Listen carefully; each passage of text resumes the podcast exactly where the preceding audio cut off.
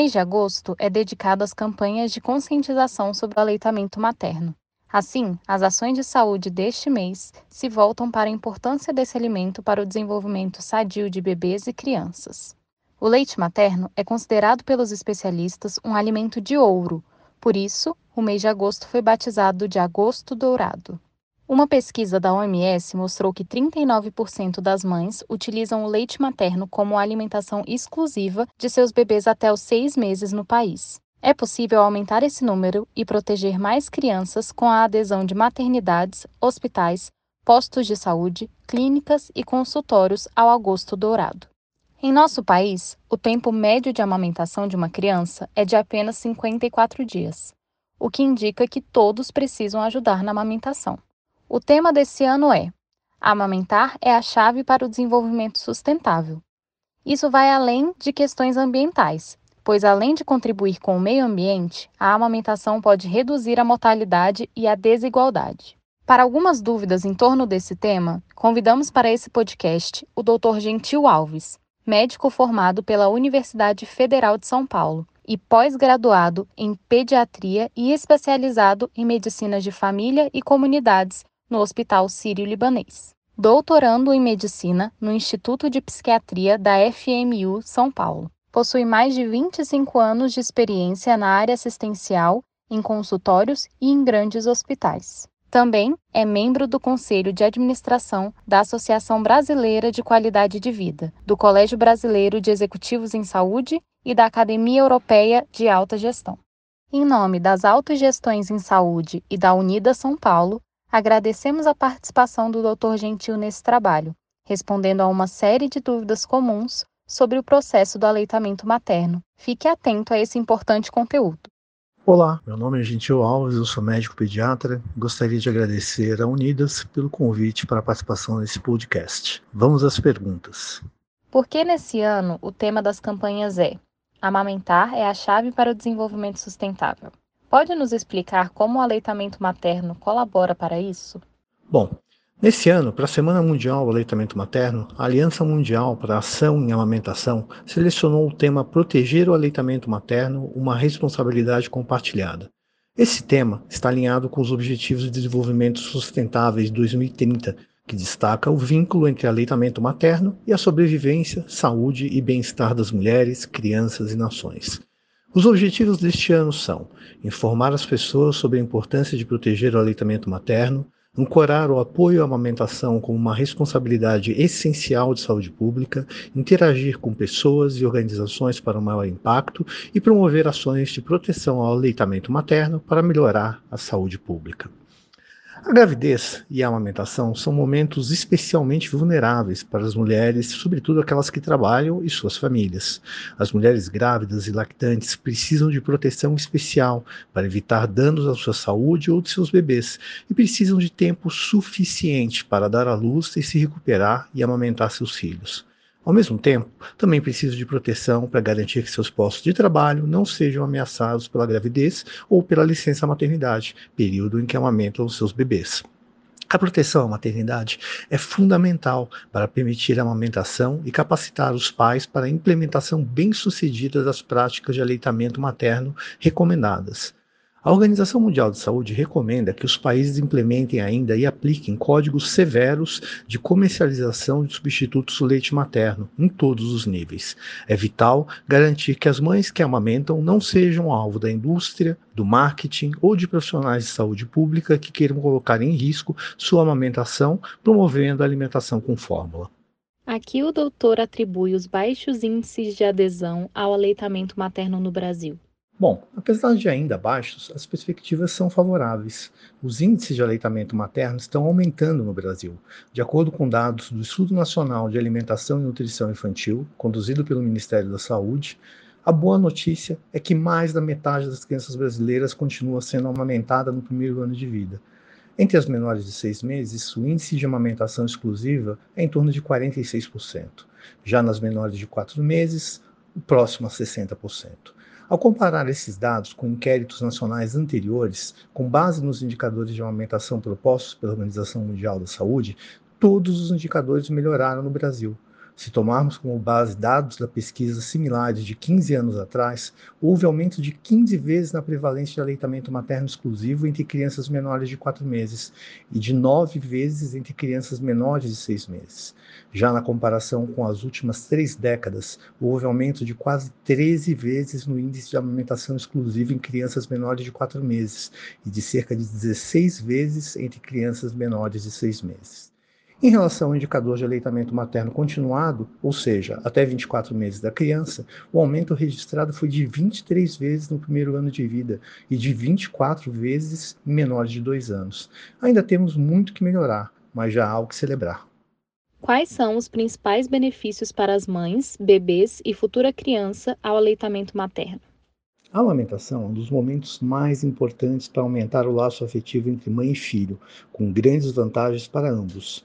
O leite materno dado ao bebê logo após o parto faz com que o útero retorne ao tamanho normal mais rápido e diminui o sangramento, prevenindo a anemia materna. Reduz também o risco de câncer de mama e ovário, segundo vários estudos. Para a criança também há ganhos. Protege contra as doenças, previne a formação incorreta dos dentes e problemas da fala, proporciona melhor desenvolvimento e crescimento, além de ser um alimento bastante completo, dispensando o mesmo uso da água ou outras comidas até os seis primeiros meses de vida do bebê, desde que o aleitamento materno seja exclusivo. O leite materno é ainda o alimento que pode receber desde o seu nascimento Afinal, mesmo nos partos cesárea, ele deve sugar na primeira hora de vida para acelerar a descida do leite e receber as defesas da mãe, fortalecendo assim o vínculo entre os dois.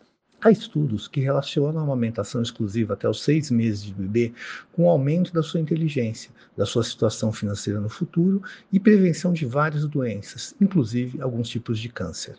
Outra vantagem é a diminuição do risco de morte. Crianças amamentadas exclusivamente até os seis meses têm, em média, 40% menos chance de óbito quando em aleitamento materno exclusivo predominante do que crianças que recebem, além do leite materno, água ou bebidas à base de água. Já em relação às crianças em aleitamento materno parcial, ou seja, que recebem outros tipos de leite além do da mãe, a ameaça é 78% menor e 88% menor quando comparado aos bebês que não são amamentados. Além disso, obviamente, existem outros benefícios do aleitamento materno. Para o bebê, Mal contato com a mãe, melhora a digestão, minimiza as cólicas, desenvolve inteligência quanto maior o tempo de amamentação, reduz o risco de doenças alérgicas, diminui a chance de desenvolver doenças inflamatórias intestinais, estimula e fortalece a arcada dentária, previne contra doenças contagiosas como a diarreia, por exemplo. Para a mãe, diminuição no sangramento pós-parto, aceleramento da perda de peso, redução da incidência de câncer de mama, ovário e endométrio, evita a osteoporose e protege contra doenças cardiovasculares como o infarto. Há diferença entre crianças que foram amamentadas e as que não passaram por esse processo? As evidências mostram que sim. Diversos estudos apontam que períodos mais longos de amamentação foram associados com uma redução de quase 30% na chance de desenvolver excesso de peso ou obesidade na vida adulta. Para a incidência do diabetes tipo 2, resultados de vários estudos indicaram uma redução de mais de 35%. Alguns estudos mostram, inclusive, um possível efeito protetor contra o diabetes tipo 1. A amamentação foi consistentemente associada com maior desempenho em testes de inteligência em crianças e adolescentes, com um incremento combinado de 3,4 pontos no conceito de inteligência, o QI. Um estudo que foi feito aqui no Brasil, incluindo 30 anos de segmento, sugeriu um efeito da amamentação na inteligência, na escolaridade alcançada e na renda na vida adulta, sendo 72% do efeito da amamentação sobre a renda explicado pelo aumento do QI. Também a literatura mostrando que a amamentação está associada com uma redução de quase 20% na incidência de leucemia na infância. São dados bastante consistentes e que reforçam o estímulo à amamentação. Existem lendas sobre o aleitamento materno. Podemos citar algumas como: o leite é fraco e não sustenta o meu bebê. Alguns tipos de alimento aumentam o leite ou dão cólicas no bebê. O leite secou depois de um susto e assim por diante. O que é mito ou verdade sobre essas situações? Bom, vamos pegar alguns pontos. Né? Algumas mães produzem leite mais fraco. Isso é um mito. Nenhum leite materno é fraco. Nem de uma mulher desnutrida. A qualidade do leite da mulher desnutrida é tão boa quanto a de uma mulher bem nutrida. Há também a concepção de que o leite industrializado é mais forte, porque o bebê dorme e engorda mais. O bebê acorda mais rápido quando toma o leite materno, porque a sua digestão é mais rápida do que a do leite de vaca, mas isso não quer dizer que o leite materno seja mais fraco. O leite materno pode ser congelado? Sim, isso é verdade. O leite materno pode ser congelado por até 15 dias sem a perda de suas características e qualidades nutricionais. A mãe pode ordenhar o leite na sua casa, tomando os devidos cuidados para manter a qualidade, deixá-lo na geladeira e dar ao bebê enquanto estiver fora de casa. Caso o leite não seja consumido, ela pode doá-lo para um banco de leite. A alimentação da mãe reflete no leite? Isso é uma verdade. O recomendado é que a mãe tenha uma alimentação saudável e equilibrada. Ela não deve ingerir bebida alcoólica, café em excesso e alimentos muito gordurosos, como chocolate. No caso do café e do chocolate, a questão é comer, mas a quantidade que é comida. Um café pela manhã faz parte do hábito alimentar de todo brasileiro, e isso não faz nenhuma diferença para o bebê. Porém, pode afetá-lo caso o consumo seja feito em grandes quantidades. Uma outra questão que sempre chega é quando a mãe produz muito leite. A doação pode interferir na amamentação? Ao contrário, quanto mais a mãe estimular o peito a produzir leite, mais ela vai ter e não vai faltar para o seu bebê. O leite é produzido na hora em que o bebê está sugando. Mas se a mãe demorar muito tempo para ordenhar, ela vai sentir a mama mais cheia. O leite para de ser produzido quando não há estímulo, isso é, quando o bebê não mama. Se a mãe não estiver com muito leite, pode deixar outra mulher amamentar seu filho, uma ama de leite? Isso é um mito. Cada mulher tem que amamentar o seu próprio bebê. O melhor leite para o filho é o da sua própria mãe. O leite carrega as características de quem amamenta. Assim, a criança cria os anticorpos necessários para a sua saúde, tomando o leite da sua mãe. Na amamentação cruzada, há sempre o risco de uma doença infecciosa poder ser transmitida pelo leite. A saída para a mãe que não consegue amamentar é procurar a orientação no banco de leite humano. Mamadeira e chupeta interferem no aleitamento? São a verdade. A mamadeira, a chupeta interferem na amamentação pelo posicionamento da língua do bebê. A sucção do leite no peito requer um esforço maior do que a da mamadeira da chupeta. Com isso, quando a mãe oferecer o peito e os dois apetrechos, né, a chupeta ou a mamadeira, o bebê vai descobrir que a mamadeira é mais fácil do que o peito. Isso pode implicar na diminuição do estímulo da produção do leite e, consequentemente, a mãe pode não ter quantidade necessária do leite para a nutrição do bebê. A pergunta que vem sempre: estresse e nervosismo pode atrapalhar a produção do leite? Sim, isso é uma verdade. O estresse, a ansiedade podem diminuir a quantidade de leite. Em momento como este, a mãe modifica o seu sistema imunológico e, com isso, a quantidade de leite pode diminuir. O recomendado é que a mãe descanse sempre que possível, junto com o bebê. Em caso extremo, para dormir bem uma noite, ela pode deixar que outro responsável dê o leite materno ao bebê com um copinho. Algumas pessoas acreditam que o estresse pode empedrar o leite, mas isso não é verdade. Isso acontece quando a quantidade de leite é maior do que o bebê necessita ou consegue sugar, e se ele não for ordenhado, o leite fica alojado na mama e acaba empedrando e até originando mastites ou abscessos. As mães com maior dificuldade com esse processo podem buscar que tipo de ajuda? Bom, para muitas mães, a adaptação ao processo de amamentação pode ser cercado de ansiedades, medos e dúvidas. As dificuldades acontecem e elas não são raras. Muitas aparecem logo nos primeiros dias após o parto e o apoio familiar é fundamental para superá-las. Nesse período, o bebê passa por uma consulta médica pediátrica para avaliar se a amamentação está dando os resultados esperados. Esse pode ser um bom primeiro momento para tirar dúvidas. Mães com muitas dificuldades para amamentar podem ainda procurar um banco de leite para receber ajuda e orientação de uma enfermeira obstetriz, além de conversar com obstetra ou pediatra para se sentirem mais seguras e esclarecerem dúvidas. No momento da amamentação, é importante que a boca do bebê fique bem aberta para abocanhar o mamilo e boa parte da areola. O queixo precisa tocar a mama e o corpo dele deve estar virado para o da mãe. Para saber se a quantidade de leite ingerida pelo bebê foi suficiente, basta observar seu comportamento. Em geral, quando continua com fome após mamar, o bebê chora, ao passo que quando mama o suficiente, ele se acalma e muitas vezes dorme tranquilo. Quando os complementos, as fórmulas infantis, são de fato necessários?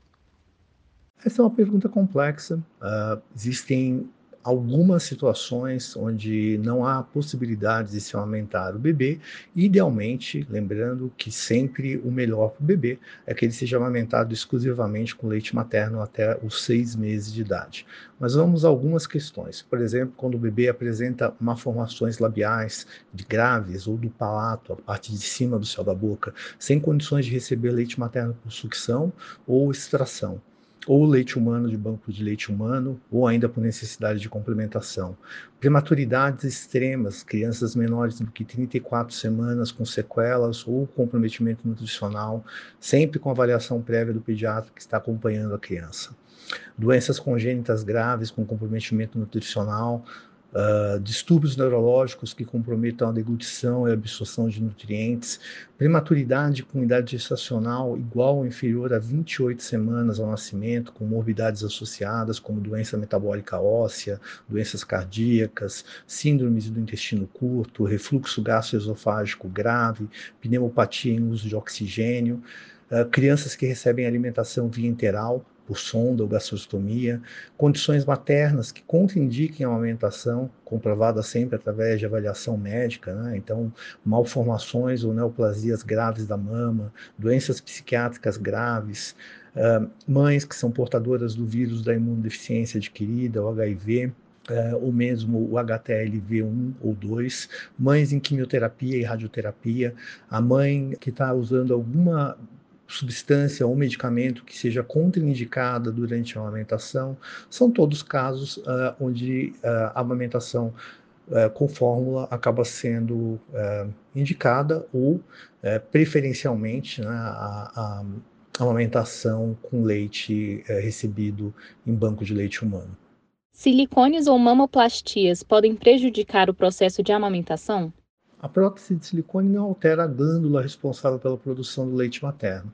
Contudo, algumas técnicas são mais invasivas que outras. Embora não altere a produção do leite, podem lesionar os ductos. Qualquer cirurgia que envolva alterações no entorno da auréola acaba cortando a glândula mamária no meio, mas ainda assim, grande parte dela fica sem ser manipulada. É por esse motivo que recomendamos que as mulheres que desejam colocar implantes de silicone e ao mesmo tempo pretendem ter filhos, conversem sempre com seu cirurgião plástico para ter a plena certeza de que a técnica usada seja compatível com o aleitamento materno.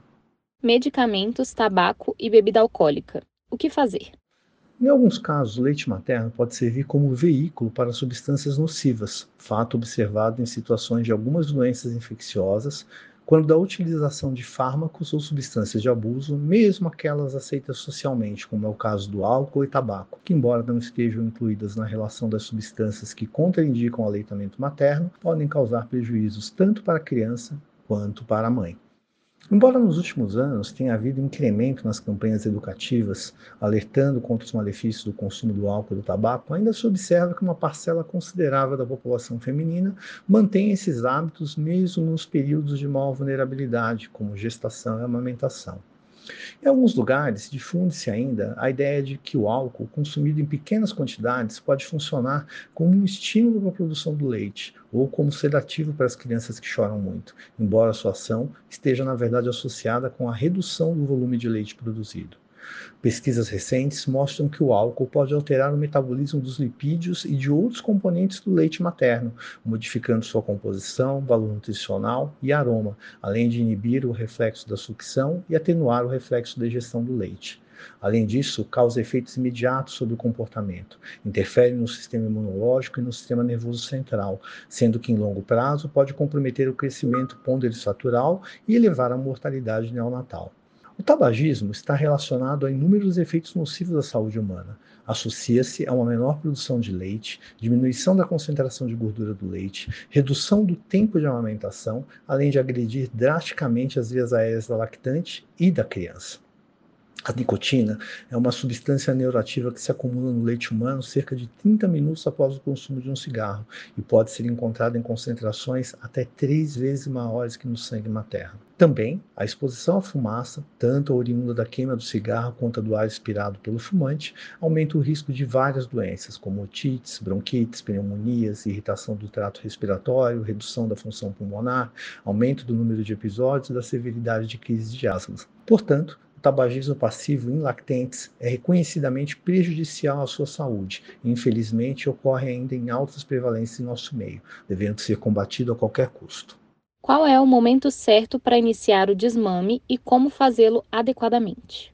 Idealmente, recomenda-se que a criança seja amamentada exclusivamente com leite materno até o sexto mês de vida. Porém, só a mãe e o bebê podem dizer o momento ideal do desmame, e nem sempre é fácil perceber se a hora já chegou. A ideia é que essa experiência seja sempre positiva para ambas as partes.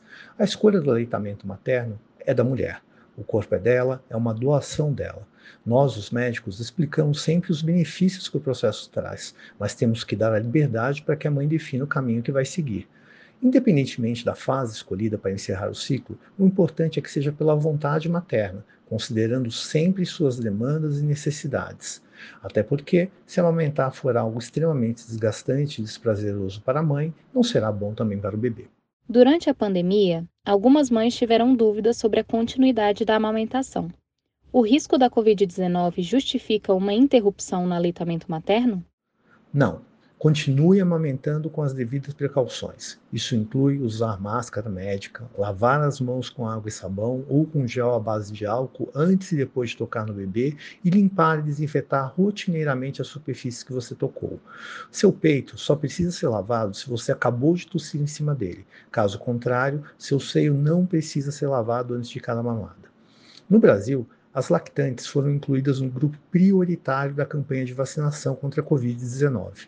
A amamentação deve continuar após a vacinação e continua sendo uma das melhores maneiras de proteger sua criança de doenças e ajudá-la a se manter saudável. Até o momento, a transmissão do vírus da Covid-19 por meio do leite humano materno não foi detectada, embora os pesquisadores continuem fazendo estudos sobre este tema. Aproveite as dicas desse podcast e aproveite para divulgar esse importante conteúdo aos seus conhecidos. Muito obrigada, Dr. Gentil, por sua participação e pelas dicas e conselhos deixados aqui. Até a próxima!